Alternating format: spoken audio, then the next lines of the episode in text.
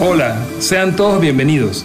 Soy José Pimentel, pastor de Centro Familiar Vida Nueva en Ciudad de Panamá. Te damos la bienvenida a nuestro podcast y espero que sea de bendición para tu vida. Disfrútalo.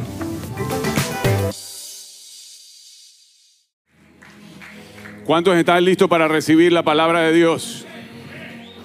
La palabra de Dios es como la lluvia y la nieve que cae sobre la tierra y da su fruto al ciento por uno.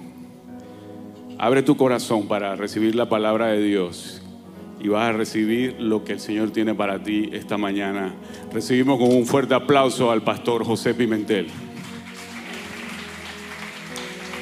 Muchas gracias. Roberto, querido, muchas gracias. Buenos días, buenas tardes familia. ¿Cómo están? ¿Alguien con hambre y con sed? Levante su mano y ore conmigo un momento. Dígale, Espíritu Santo, gracias. Gracias porque tú me hablas hoy una palabra. Diga conmigo, creo, Señor. Dígale al Señor, creo que hoy tu palabra traerá sobre mí la vida de Cristo. Toque a alguien al lado suyo respetuosamente y ore por unos segundos. Dígale, Señor, gracias, porque puedo orar por una persona aquí que tal vez ya te conoce y es tu hijo. Y yo te pido que tu vida sea, Señor, asimilada hoy por la palabra, que hoy podamos recibir más. ¿Cuántos pueden creer a Dios por más? Si usted le cree a Dios por más, de un fuerte amén y dígale, Señor, gracias. Hoy quiero comenzar una nueva serie titulada Los hijos de Dios. Si está tomando nota, si está aquí, estamos contentos de que esté aquí presencialmente, pero también hay personas que nos siguen por la transmisión de nuestras redes sociales y le recomiendo que tome nota, aunque sea con el celular. Y si puede, escriba el título de esta nueva serie que se titula Los hijos de Dios edificamos en el poder de la resurrección. ¿Cuántos hijos hay aquí? Los hijos de Dios edificamos. Tenemos un llamado a edificar y el año 2022 el Señor nos ha dado una palabra y es que 2022 es el año de la edificación. Los hijos de Dios edificamos. Hemos estado viendo por algunas semanas el llamado urgente a edificar. Acabamos de terminar una serie que se titula Es hora de edificar. Hoy vamos a ver cómo vamos a edificar. Edificamos en el poder de la resurrección. ¿Qué significa eso? Voltéese a alguien por un momento y dígale, es en el poder. Y hay una palabra clave aquí. Note, por favor, la palabra poder, que no lo voy a mencionar ni siquiera en la introducción, pero nada más se lo menciono. La palabra poder significa que tú y yo estamos llamados que estamos llamados a edificar, estamos empoderados para hacerlo. Necesito construir un poquito eso. Pensaba que no le iba a mencionar, pero voy a tener que mencionarlo. Tú y yo estamos llamados a edificar. Tú y yo estamos, estamos diseñados para edificar. Significa que el Señor ya puso en ti todo lo necesario. El Señor puso en ti el, el llamado desde el, creo que lo mencionamos en alguna de las eh, predicaciones de, las, de, la, de la, serie anterior, de, cómo el Señor desde que crea al hombre, Adán y a Eva le dice, eh, llenen la tierra, multiplíquense, gobiernen sobre la tierra, edifiquen mi voluntad sobre la tierra. Pero el Señor nos dotó luego con el segundo Abraham, el segundo Adán, que es Jesucristo. Cuando Jesucristo viene, y Él resucita, el Señor nos dio, cantamos hoy la herencia. ¿Cuántos saben que como hijos de Dios tenemos herencia? el Señor te ha dado, el Señor me ha dado, el Señor nos ha dotado de herencia. Y esa herencia vamos a resumirla hoy en la palabra poder. Diga conmigo poder.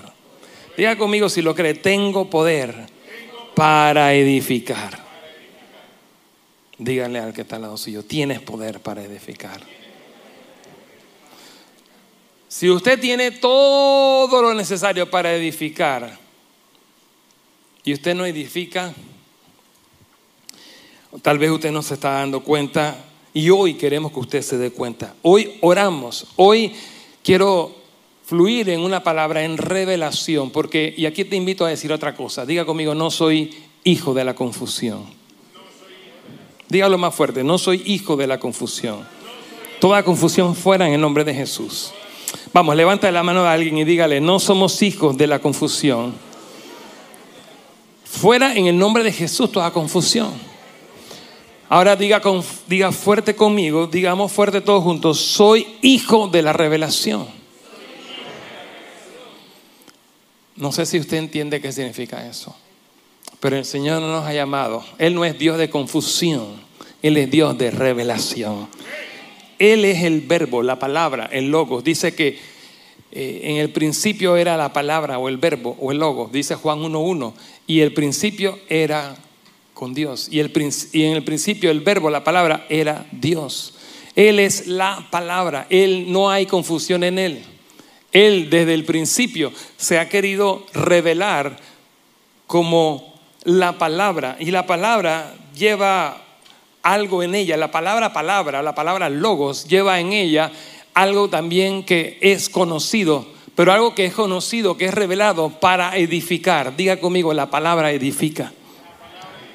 Entonces tú y yo estamos aquí hoy porque somos hijos de Dios y el título de esta serie es que los hijos de Dios edificamos en el poder de la resurrección. Es un poder incontenible que no pudo hace dos mil años con Cristo. Cuando estaba la tumba, la tumba estaba ahí y había una puerta tremenda. Y eso pronto vamos a recordarlo, pronto vamos a, a celebrar lo que se le llama el jueves ese que fue la que es la Pascua judía, donde Cristo fue entregado como el Cordero de Dios. Ese sacrificio, ¿cuántas veces? Una vez y para siempre. Ya no hay más sacrificio porque Cristo pagó. Él pagó en la cruz por todo, por el pecado, Él pagó por tu liberación, Él pagó por tu santificación, Él pagó por tu justificación hace dos mil años y hoy estamos aquí para celebrar que Él fue el Cordero que fue presentado. Pero hoy quiero presentarte también a un rey que al tercer día no se quedó en la tumba y sabes qué, Él la, muerte no pudo contenerlo, la tumba no pudo contenerlo y él se levantó, él resucitó con poder al tercer día como rey. Él ya no es el cordero que fue inmolado, aunque siempre será conocido así, siempre será mencionado así. En Apocalipsis se nos recuerda, pero él se levantó en el tercer día porque él resucitó como un rey a gobernar. Vamos, alguien que le dé alabanza al rey en esta hora. El rey se levantó al tercer día y resucitó. Esta semana veíamos en Casa de Luz la entrada triunfal. Por mucho tiempo el Señor le decía a la gente, mira, eres sana, no le digas a nadie. Mira, fuiste tocado, no le digas a nadie. Pero llegó el momento que sí se lo vamos a decir a todo mundo. Llegó a Jerusalén, pero no llegó un corderito, llegó el rey de reyes. Vamos, llegó el que cumple la profecía. Llegó aquel que viene montado sobre un burrito, hijo de una de una asna, de una burra que nunca ha sido montado. Yo voy a cumplir toda profecía y en este momento todo el mundo va a saber en Jerusalén que llegó a la ciudad del gran rey. El gran rey ha llegado. Eso fue lo que celebramos el día esta semana que estudiamos en Casa de Luz, Marcos capítulo 11. ¿Cuándo están aquí? Eso. Ah, estoy emocionado, quiero predicar. Cuando el rey se manifiesta, la gloria se revela. El rey entró, Jesucristo entró y manifestó su kingship. Él manifestó su poder a reinar. Él manifestó. Desde que nació las señales estaban ahí claras. Pero el que estaba buscando lo vio y el que no estaba buscando no lo vio. Él nació en Belén, de acuerdo a la profecía. Él nació tanto por el linaje de la Virgen María, descendiente del rey David, pero también por el linaje de José, aunque no era su padre biológico, también era descendiente de David. Hola. Cristo es el rey. Y necesito que en esta hora, con nuestra adoración y nuestra confesión, hoy establezcamos que Cristo es el rey para ti. Y el rey está aquí. Él, el rey está aquí. Y cuando el rey se revela, manifiesta su gloria. Ahora te tengo una pregunta. ¿Estás vivo o estás muerto? ¿Estamos vivos o estamos muertos? Pregúntele a alguien al lado ¿tú estás vivo? Y esa pregunta es una pregunta que usted mira, bueno, ¿a dónde va esa pregunta? ¿Estamos vivos o estamos muertos? Y es que la vida no puede esconderse. Y el ejemplo que siempre pongo es la mujer embarazada. Una mujer embarazada puede intentar esconder un embarazo por un tiempo solamente. Pero la vida no se puede esconder. Un ejemplo que, te quiero poner aquí antes de entrar a la palabra, yo hoy tengo mucha escritura, pero yo no, conociéndome, yo sé que hoy no vamos a alcanzar esto y tal vez va a tener que venir una parte B. Aprovecho para recomendarte, ¿cuántos ya entraron a nuestro canal de Spotify? Si usted no lo ha visto todavía, ¿verdad? Les invitamos a que usted pueda seguir la página, nuestro canal de Spotify, donde usted puede escuchar las prédicas en un, en un modo de podcast, para que usted pueda escuchar nuevamente. Dígale a alguien por ahí, eso es contigo. También para que usted sepa que el canal de YouTube también está ahí. Y te lo menciono y sobre todo aquellos que nos miran por YouTube o por Facebook o por el Instagram, ahí sí no queda grabada. Pero en nuestros canales están, usted puede accesar, acceder, usted puede llegar ahí, usted puede verla nuevamente. Y desde ya estoy declarando que no sé, pues que vamos a tener posiblemente una parte B. Yo sí creo que va a ser una serie, porque no nos va a alcanzar el tiempo. Y el ejemplo que te quiero poner aquí, a preguntarte estamos vivos o estamos muertos, es de una planta. ¿Cuántos saben que me están gustando las plantas? Ya hay un par por ahí que me ha regalado plantas. No lo digo para que nadie me regale, porque tenemos bastantes plantas. Hay algunos que han, no sé, todavía siempre hay espacio para una más, por favor. Es que algunas, algunas se mueren. Pero tenemos aquí un jardín hermoso ¿Sabes que yo meditaba en eso en estos días? Que, que el Señor fue el primer jardinero. Él hizo un huerto, Él hizo un jardín hermoso. Cuando Él diseña todo, Él hace un jardín. Hola. Escuché como unos grillitos por ahí. No, no, no. Vamos a fumigar los grillitos. ¿Estás vivo o estás muerto? Ese jardín que que se llama el Edén, es el lugar placentero donde está el placer, porque habla de la misma presencia de Dios que debe ser nuestro placer, porque Él es nuestra plenitud, porque Él es nuestro todo. Hola. Cristo nos quiere llevar de vuelta al Edén. Todo se trata, lo que podemos hablar y resumir aquí de qué se trata la Biblia, es que Él nos quiere llevar de vuelta a lo que Él diseñó desde el principio. Por eso fue necesario que, viniera Cristo, que es el segundo Adán, así se le llama en la Biblia, para explicar que Él vino a... Él vino a destruir la obra del diablo, Él vino a... Eh, la palabra se me va, quiero, por una, quiero ser un poco exacto en esa palabra, pero Él vino a, a recuperar, a, no a restaurar, así por ahí va, él vino a, todo lo que, lo, que, lo que el hombre había perdido, lo que el primer Adán había dañado. Él vino a, recuperar, es otra palabra fuerte ahí. Restaurar, todas esas. me están siguiendo, eso me gusta. a restituir, es una palabra buenísima, por ahí va, que fue el año pasado, ¿no? Restitución, restitu, restauración, restitución y expansión. Oigan, hay una que se acuerda. Ahora, Él no quiere llevar de vuelta al Edén. Diga conmigo, de vuelta al Edén. El primer jardinero, el primero que diseñó un jardín, nuestro Señor. ¿Y qué tiene que ver con eso? Cada planta que el Señor puso, y Él, yo me imagino el diseño del jardín de Dios, suegra, ¿cómo habrá sido ese, ese jardín? Si las plantas hoy día son tan bonitas, ¿no? Aquí tengo una afinidad en común con mi suegra, qué bueno. Otra, otra, porque tenemos muchas. Nos gusta la palabra, amamos al Señor y por eso estamos aquí. Y hemos seguido la batuta de este ministerio, porque el Señor pues nos alineó. La bendigo, suegra. La honro. Mi pastora.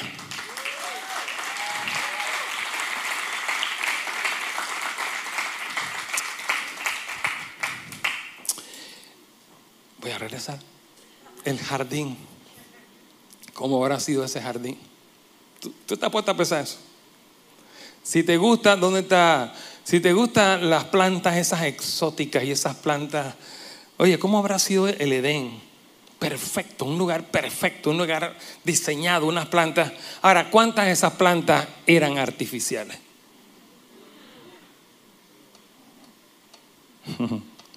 Hoy, día hay gente y, no estoy, eh, no, me, voy a meter en una, una crítica de tener una planta artificial. Aquí mismo tenemos un salón donde no entra la luz y para decorar se pone una plantita artificial. ¿Cuántos tienen alguna planta artificial o han visto una? Yo creo que todos, ¿no?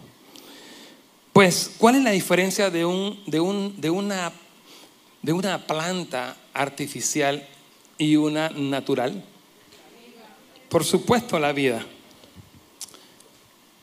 la vida. ¿Y qué es la vida? ¿Qué es dar fruto?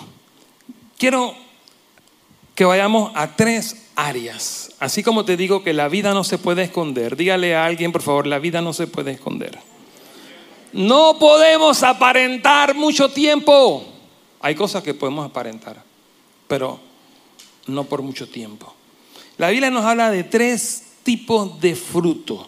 En esta palabra, que el título de esta serie es Los hijos de Dios edificamos en el poder de la resurrección, necesito darte este primer punto y es que, y es que debemos dar fruto.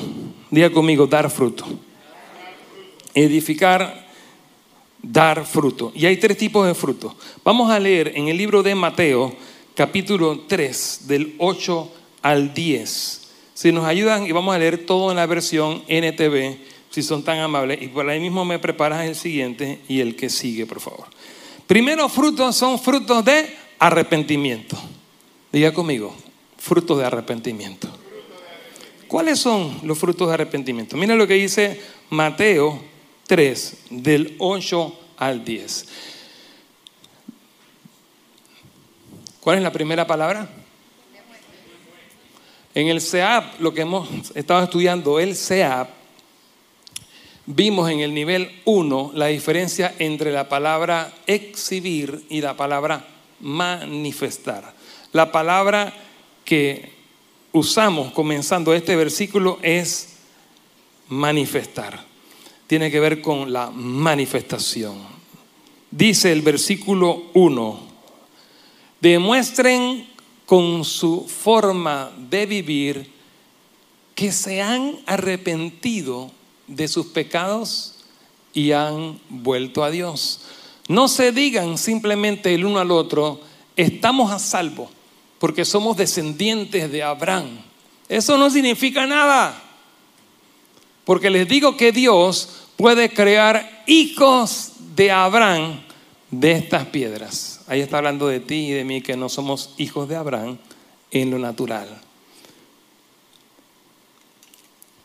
Fruto de arrepentimiento. La clave en este primer subpunto, dentro de este punto uno, es demuestren, manifiesta. Dígamele por favor a alguien ahí la palabra. Dígale, exhibir versus manifestar. Dígaselo de nuevo, exhibir. ¿Cuál es la diferencia de exhibir y manifestar? La religiosidad nos lleva a poder exhibir. Yo me arrodillo, le dijo a alguien por ahí, Señor, yo me arrodillo tantas veces al día y todo el mundo, y sobre todo dice, mira, los fariseos se, se arrodillan ahí para que todo el mundo los vea. Porque yo soy el que más ora, yo soy el que más ayuna, yo soy el que más... Dice que los fariseos agarraban y eran tan expertos exhibiendo. Ellos aparentaban, parecía que eran, pero no eran. Entonces, exhibir, ellos incluso buscaban los momentos para dar, porque muchos eran muy ricos, y para dar las grandes ofrendas, ellos iban y buscaban el momento especial para exhibir. Pero diga conmigo, no es exhibir. La diferencia entonces es a manifestar. Y la palabra dice en Mateo, lo que ya leímos, 3, del 8 al 10, que Dios nos llama a manifestar o demostrar los frutos del arrepentimiento. Por eso dice, demuestren cómo, si me lo pones de nuevo, porfa, si lo tienes, demuestren cómo. Ok, ok, ayúdeme en la predica, por favor, y dígale al que está al lado suyo. Eso es contigo. Diga, dígale, demostremos, dígale, demuestre con su forma de vivir. El segundo tipo de fruto que quiero hablarte, entonces el primer tipo de fruto es... Bien, muy bien. Alguien por ahí, gracias que no se escuchó el cocullito, alguien por ahí respondió. Creo que esa fue Isolina. Muy bien. Estudiante destacada. Diga conmigo ahora sí, el primer tipo de fruto es fruto de... El segundo fruto, el segundo tipo de fruto lo vemos en Gálatas 5 del 22 al 25 y alguien por ahí ya sabe, es el fruto, lectores de la Biblia, el fruto del Espíritu. Muy bien. Gálatas 5, del 22 al 25, dicta de la siguiente manera. ¿Qué tal si lo lee conmigo? Diga, en cambio, la clase de fruto que el Espíritu Santo produce en nuestra vida es ¿Cuál es? Amor, alegría, paz, gentileza, bondad, fidelidad, humildad y control propio. No existen leyes en contra de estas cosas. Si quieres, déjame los, que, los dos que siguen hasta el 25. Los que pertenecen a Cristo, Jesús, han clavado en la cruz las pasiones y los deseos de la naturaleza pecaminosa y los han crucificado allí. Ya que vivimos por el Espíritu, lea conmigo ese también, por favor. Ya que vivimos por el Espíritu, porque ¿cuántos ya crucificaron su naturaleza pecaminosa en la cruz? Vamos, si usted es hijo, si usted es hijo de Dios, si usted es hija de Dios, ya usted lo hizo. Vamos, ¿cuántos son hijos e hijas de Dios aquí? Entonces ya usted crucificó. Ahí en la cruz está su naturaleza pecaminosa. Aunque ella le siga, aunque ella esté por ahí, es como esa cola de paja que le sigue, ya ella posicionalmente en el Espíritu, ya ella fue crucificada junto con Cristo en la cruz. Y ella ya no tiene poder sobre usted. Vamos, ¿cuántos lo pueden declarar? Por eso, ahora lea y haga esta confesión conmigo. Diga, ya que vivimos por el Espíritu, ¿qué cosa? Sigamos la guía del Espíritu en cada aspecto de nuestra vida. Qué belleza. Fruto de arrepentimiento, manifestar. Fruto del Espíritu, manifestar. No es exhibir, es manifestar el fruto del Espíritu. Tercer tipo de fruto que debemos dar. Vamos a leerlo en Romanos capítulo 6, versículo del 19 al 22. Mire lo que dice ahora. Entonces, el primer tipo de fruto es... Muy bien, arrepentimiento, fruto de arrepentimiento. Segundo tipo de fruto es... Están como las primeras filas acá, solamente, por ahí, todavía no llega por ahí atrás. El tercer tipo de fruto, no lo tengo ahí, ya se los voy a enseñar, es el fruto de, diga conmigo, santificación. Dígale que está al lado suyo, santificación. Frutos de santificación. Romanos 6, 19 en adelante. Dice lo siguiente. No nos hagamos vanidosos. Perdón. Dice así. Ahora sí, uso la ilustración de la esclavitud para ayudarlos a entender todo esto. Porque la naturaleza humana de ustedes es es débil. Ahí está hablando de la carne. Aquí dice, aquí lo está tratando suave. Dice que la carne es débil, pero aquí ya le pusimos un nombre a la carne aquí. Y es que la carne, la carne es bruta. Recuérdese la que está al lado suyo. Aquí la carne es débil, están hablando de la carne bruta. Uso esta ilustración de la esclavitud para ayudarlos a entender todo esto. Porque la naturaleza humana de ustedes es débil. En el pasado se dejaron esclavizar por la impureza y el desenfreno, lo cual los hundió aún más en el pecado. Ahora deben entregarse, noten los verbos tan fuertes, las acciones tan fuertes. Ahora debes, ahora debo, ahora debemos, ahora el hijo o la hija de Dios debe entregarse como esclavos a la vida recta para llegar a ser santos. No está hablando del santo que ya es, el Hijo de Dios ya es santo posicionalmente. Ahí cuando habla de llegar a ser santo es santificados. Ahora vamos a explicar un poquito eso. Dice, cuando eran esclavos del pecado, significa que ya no lo soy. Cuando eran esclavos del pecado, estaban libres de la obligación de hacer lo correcto. Mire qué fuerte eso. Cuando estaba esclavo del pecado, era libre de hacer lo correcto. Pero, versículo 21, ahora sí. ¿Y cuál fue la consecuencia de eso? Que ahora están avergonzados de las cosas que solían hacer. Cosas que terminan en la condenación eterna. Y el 22 dice lo siguiente.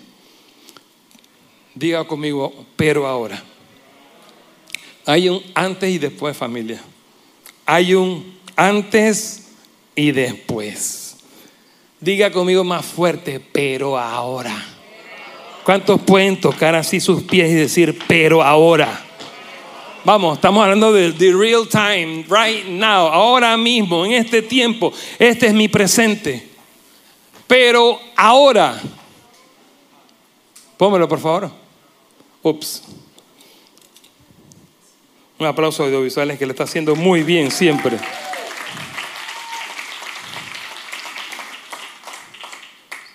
Alguien no quiere que yo esta palabra, pero... Versículo 22 dice lo siguiente. Si usted tiene la Biblia con usted, léalo conmigo, si no lo leo yo solo. Pero ahora dice, quedaron libres del poder del pecado. Te anuncio algo familia. Eres libre, quedaste libre del poder del pecado. El poder del pecado ya no opera, ya no tiene poder sobre ti el pecado.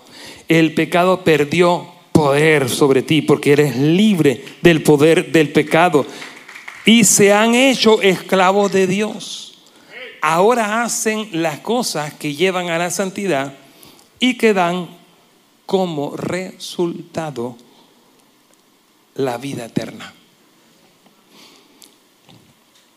Diga conmigo, o dígale mejor al que está al lado suyo, estás en un proceso.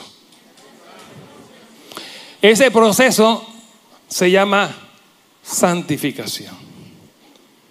Pero ya fuimos santificados, pero estamos en un proceso de santificación. Por eso es necesario que se vea el fruto de la santificación. Vamos a ver un momento varios ejemplos que nos vayan a llevar a entender esto un poco más. Pero hay tres tipos de fruto que les he presentado en esta hora que quiero que usted y yo recordemos. Primer tipo de fruto es arrepentimiento. Segundo tipo de fruto es los frutos del Espíritu, o el fruto del Espíritu, porque es uno, es un fruto, es un fruto en nueve manifestaciones, con nueve lados, con nueve sabores. Ah, ¿Usted ha degustado un buen café? Que dicen, tiene tonos de, eh, de fresa, tiene tonos frutales, tiene frutos, tiene, tiene unos tonos, bueno, es un fruto que tiene como un pocotón de tonos. Y el tercer, tercer tipo de fruto es, ahora diga conmigo, arrepentimiento, fruto del Espíritu y santificación. Cuando vimos esta semana, también vimos esta semana en Marcos, pero lo voy a leer en Lucas ahora. Lucas, versículo 13, del 6 al 9, nos relata la historia de la higuera. Sin embargo, yo quiero hacer referencia a la parábola de la higuera estéril, que nos amplía un poquito lo que vimos la semana pasada. Dice en Lucas 13, del 6 al 9, dice lo siguiente. Luego Jesús le contó la siguiente historia. Un hombre plantó una higuera en su jardín y regresó varias veces para ver si había dado algún fruto. ¿Quién la plantó? Alguien la plantó. Y ese que la plantó tenía algo que era de él. Dice que él plantó la higuera ¿dónde? En ¿dónde la sembró? En su jardín que era de quién? Que era de, de, él mismo. Entonces él compró una semilla o se la regalaron, pero ya era de él. ¿Y él qué hizo con la semilla que era de él? Vamos, aquí estamos hablando de, la propiedad, de, estamos hablando de lo que pertenece a, estamos hablando, lo que quiero llevarte es a que Cristo no solamente es tu Salvador, sino que Él es tu Rey y Él es tu dueño y Él te sembró a ti en su jardín y tú eres la higuera y de, de ti voy a hablar en este momento. Vamos, diga conmigo, Él es el Rey de Reyes. Diga conmigo, Él me compró. Él nos compró por su sangre. Vamos, levante la mano de alguien y dígalo, tú no te perteneces, tú no eres tuyo. Cristo pagó el precio por tu pecado, por tu liberación. Cristo pagó el precio por tu santificación. No te perteneces, no eres tuyo. Cada vez que te sale eso de que yo lo que me da la gana, no eres tú. Es una bien bruta que está dentro tuyo, que se llama tu carne. Porque el Espíritu no dice eso, el Espíritu dice, Señor, soy tuyo. Señor, mi tiempo, todo lo que soy es tuyo. Cada vez que sale lo que me da la gana, porque me da la gana, carne bruta. Entonces estamos hablando de un hombre, este man agarró y dice, quiero sembrar una higuera porque, porque tengo un jardín. Y él sembró, y este está hablando, es tipo de Cristo. Un hombre plantó una higuera en su jardín y, ¿qué, qué, qué sucedió? Regresó varias veces. Los que sembramos algo, yo tengo por ahí un manguito que pienso sembrarlo tal vez en la finca. Lo agarré, me gustó, busqué tutoriales, agarré. El primero me falló, no me pegó la.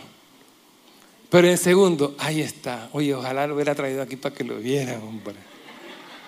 Ahí está, ya salió el manguito y ya tiene sus hojitas arriba. Así que como parece un pelito, ¿no? Cuando tú siembras algo, tú, tú vas a ir. Yo voy a cada rato a ver cómo está mi plantita, a ver cómo está, hoy está pegando esta. Dice que este hombre agarró, sembró y fue a ver varias veces para ver si había dado algún fruto. El que te sembró no te quita los ojos de encima. Y estás esperando. Tú no te das cuenta, pero hay moscas que vienen él está, hay plaga que viene, te fumiga. Hay hormigas. Yo necesito que esta planta dé fruto. Yo estoy esperando. Hay una expectativa que pesa sobre ti y es del mismo Rey de Reyes que está esperando que tú des tres tipos de fruto. Él quiere que tú des fruto. Fruto de arrepentimiento. Vamos. Fruto de, del Espíritu. ¿Y qué más? El fruto de santificación. Del aplauso al Rey.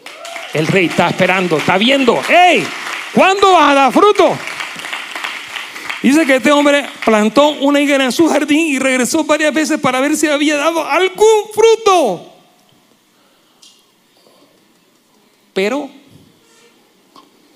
pero siempre quedaba decepcionado. Finalmente le dijo al jardinero, hey, llevo tres años y no ha producido ni un solo higo córtala. Solo ocupa espacio en mi jardín. Vamos, yo quiero darte una palabra hoy, no de condenación, pero hay una parte de nuestro Señor que Él viene y dice la palabra, Jesucristo dice, mi Padre es el labrador y el que lleva fruto Él poda para que lleve más fruto. Pero aquí está hablando y sigue diciendo en el versículo 8, y el jardinero respondió, Señor, dale otra oportunidad, déjala un año más y le daré un cuidado especial y mucho fertilizante. El que no pensaba que salía esto en la Biblia, aquí está clarito. Hasta el fertilizante, wow, increíble. 12, 24, 12 o cualquier otro. Si el año próximo da higo, bien. Y si no, entonces puede cortarla. No es una palabra de condenación. Pero lo que quiero en ti es elevar la revelación de que el rey te ve y tiene altas expectativas de que des fruto. Y tal vez tú has estado dando fruto en áreas o tal vez eh, no has estado dando fruto. Pero si tú eres hijo y si tú eres hija, la gracia está sobre ti. Y el jardinero aquí es tipo del Espíritu Santo también que dice, no quiero entrar aquí en detalles, pues no, ni siquiera pensaba demorarme tanto en este punto. Dale otra oportunidad. Siento la voz del Espíritu Santo aún sobre la casa, en áreas donde Dios nos ha llamado a dar fruto, que tal vez no estamos dando el fruto o no estamos dando el fruto como el Señor quiere. Pero escucho la voz de la gracia del Señor cantando, diciendo, Señor, dale otra oportunidad. Déjalo, mira cuánto tiempo, un año más. Y se suponía que esta higuera ya debía estar dando fruto. En Casa de Luz vimos Marcos capítulo 11, donde Jesucristo agarró la higuera que estaba frondosa, que aparentaba. Ella tenía tantas hojas y cuando la higuera tiene fruto también se pone de esa manera frondosa, lo cual nos enseña Marcos capítulo 11 de lo que es el querer estar exhibiendo, pero no manifestando el fruto. Pero escucho la voz del Espíritu Santo sobre esta casa. El jardinero respondió, Señor, y Él está intercediendo por ti y por mí. Él está intercediendo porque su gracia está sobre ti. Su gracia está sobre sus hijos. ¿Para qué? Dice, Señor, dale otra oportunidad. Déjala un año más y le daré un cuidado especial. Hay áreas donde tú no estás dando fruto ni de arrepentimiento, ni el fruto del Espíritu, ni de santificación, pero el Señor dice, Señor, tú tienes un aspecto de justicia, tú eres juez justo, tú eres santo, y eso que está saliendo de este, esto que está saliendo de esta, no es el fruto del Espíritu, es lo que se lee arriba de... Si usted lee Gálatas 5, y a veces nosotros somos duros con nosotros mismos. Y a veces nosotros somos duros, entre más confianza hay, y dice, Entre esposos y esposas se da mucho.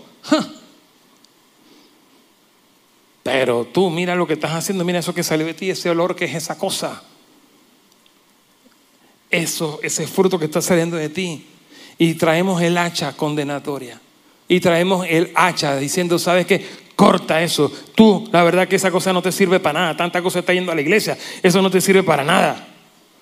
Pero la gracia del Señor dice, déjala. Porque le voy a poner más fertilizante. La quiero cuidar con un cuidado especial. Porque tengo expectativas de que yo sé el potencial que tiene.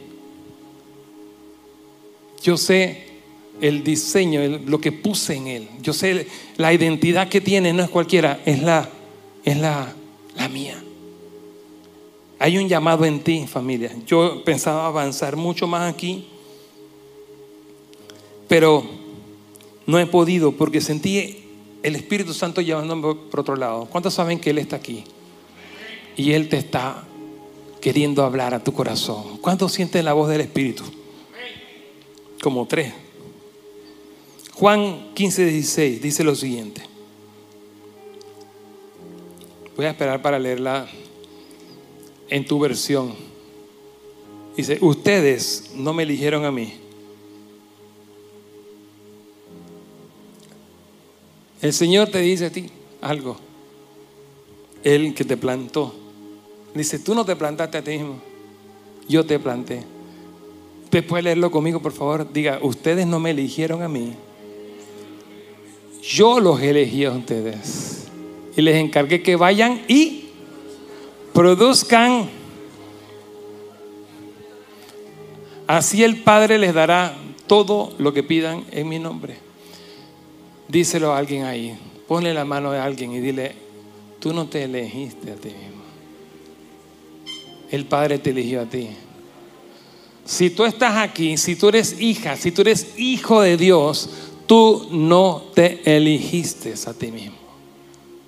Su gracia te alcanzó, te salvó, te restauró, te santificó. Y el Padre te está viendo. Él te encargó que vayas y produzcas mucho fruto. Vamos, pesa sobre ti una expectativa y no es la mía.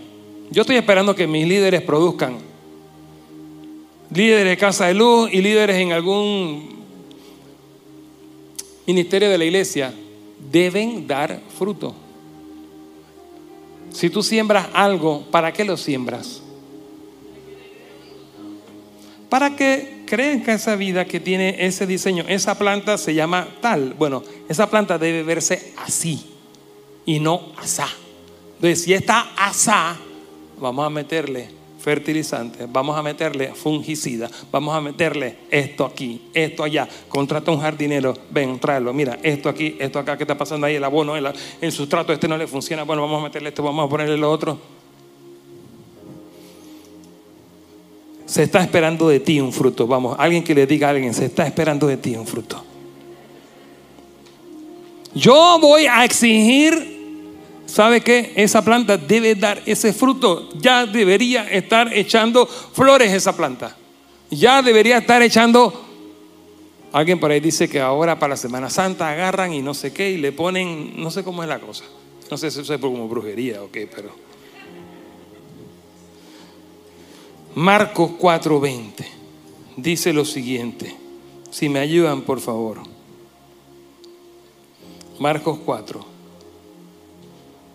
Me avisa cuando lo tienes.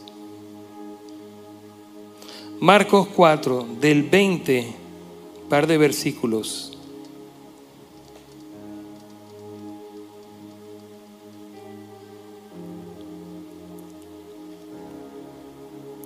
Y las semillas que cayeron en la buena tierra representan a los que oyen y aceptan la palabra de Dios. Y producen una cosecha 30, 60 y hasta 100 veces más numerosa. Hay un diseño tan poderoso de multiplicación en el poder de la resurrección. Y eso está dentro de ti. El fruto que el Padre espera de ti no es chiquito. Vamos, ¿cuántos están acá? El fruto que el Padre espera de ti y lo que tú puedes dar es mucho más grande de lo que te imaginas. Vamos, alguien que aliente a alguien a su derecha, alguien que aliente a alguien que profetice sobre alguien a su izquierda y se lo diga, esto es contigo.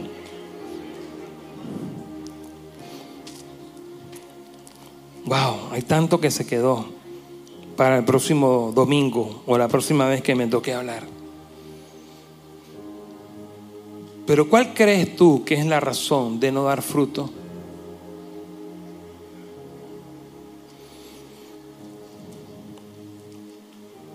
Dice Primera de Corintios 15, 33. Tal vez voy a leer dos versículos más. Primera de Corintios 15, 33 dice, no se dejen engañar. Las malas compañías corrompen las buenas costumbres. Si usted trae una planta de un lugar, esto lo aprendí de mi amiga Diana, no, te veo. Y después he leído de eso y he aprendido un poco. Si usted trae una planta de otro lado, déjala en aislamiento un ratito ahí para ver si no tiene algún tipo de, de plaga o de enfermedad, porque te puede enfermar a todas las demás. Porque hay un principio y es que lo bueno se contagia, pero lo malo, Primera de Corintios 15:33, el diseño es la intimidad y la comunión. Y en la intimidad y la comunión se pega lo bueno, pero también se pega lo malo. No se dejen engañar. Dolo en griego significa una trampa bien diseñada para ti. Entonces, hay trampas bien diseñadas para ti en forma de aparentes amistades. Hola. Y en un momento tuve que cortar hasta con amistades que yo me jalaban.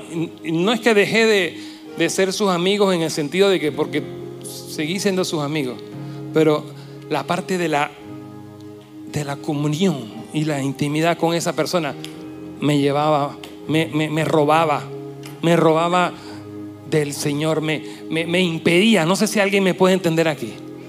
La palabra lo dice, las malas compañías corrompen las buenas costumbres.